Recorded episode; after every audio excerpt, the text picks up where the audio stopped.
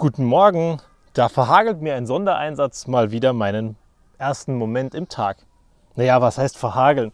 Es ist nur anders gelaufen, anders als geplant. Da kommt auf einmal was rein und auf einmal läuft eben nichts mehr wie normal, weil irgendwo was nicht geht. Und wir kümmern uns natürlich, weil unsere Verpflichtung ist ja, dass die Leute arbeiten können. Das Ergebnis ist, dass der Weg zur Schule, Kita und Kindergarten ganz anders läuft als geplant oder als normal üblich. Normalerweise schnappen wir uns das Handy, machen irgendeinen Song an und Lara singt aus vollem Hals mit. Was sie eben kann. Irgendwelche Lieder, die ihr Spaß machen, auf die sie Lust hat. Wir suchen es passend raus und der Weg zum Kindergarten ist am Ende total unterhaltsam.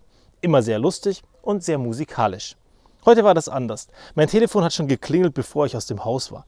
Beziehungsweise kurz danach.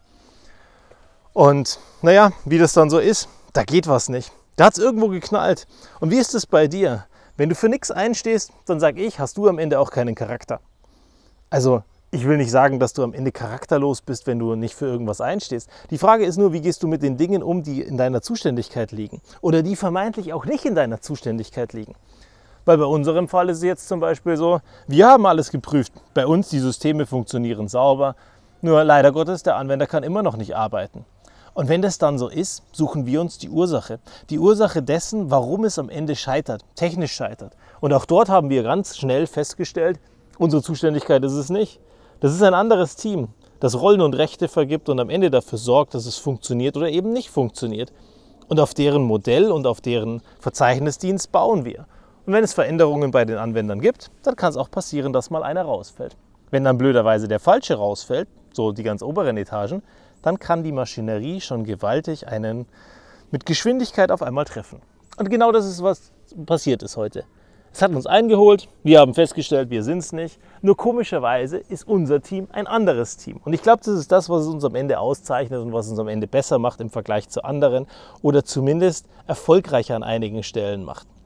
Wir hören nicht damit auf, dass wir sagen, toll, die anderen waren es, sondern wir versuchen jetzt dieses Team zu aktivieren.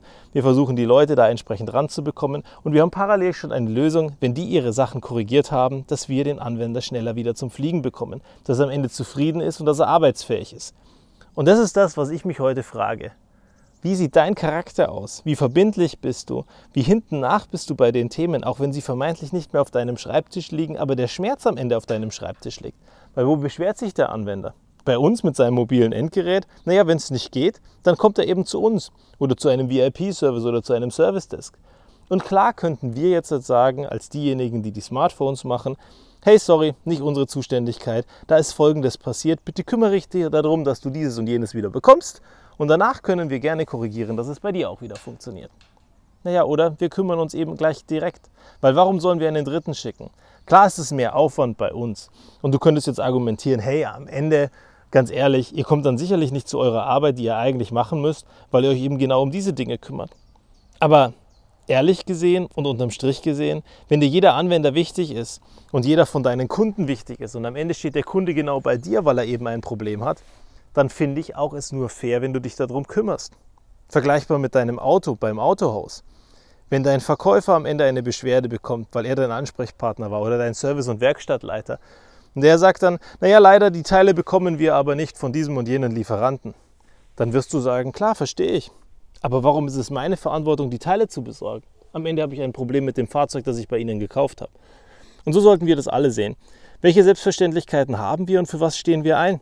Was ist unser Charakter und was macht uns aus? Und was heißt am Ende für uns Service Exzellenz?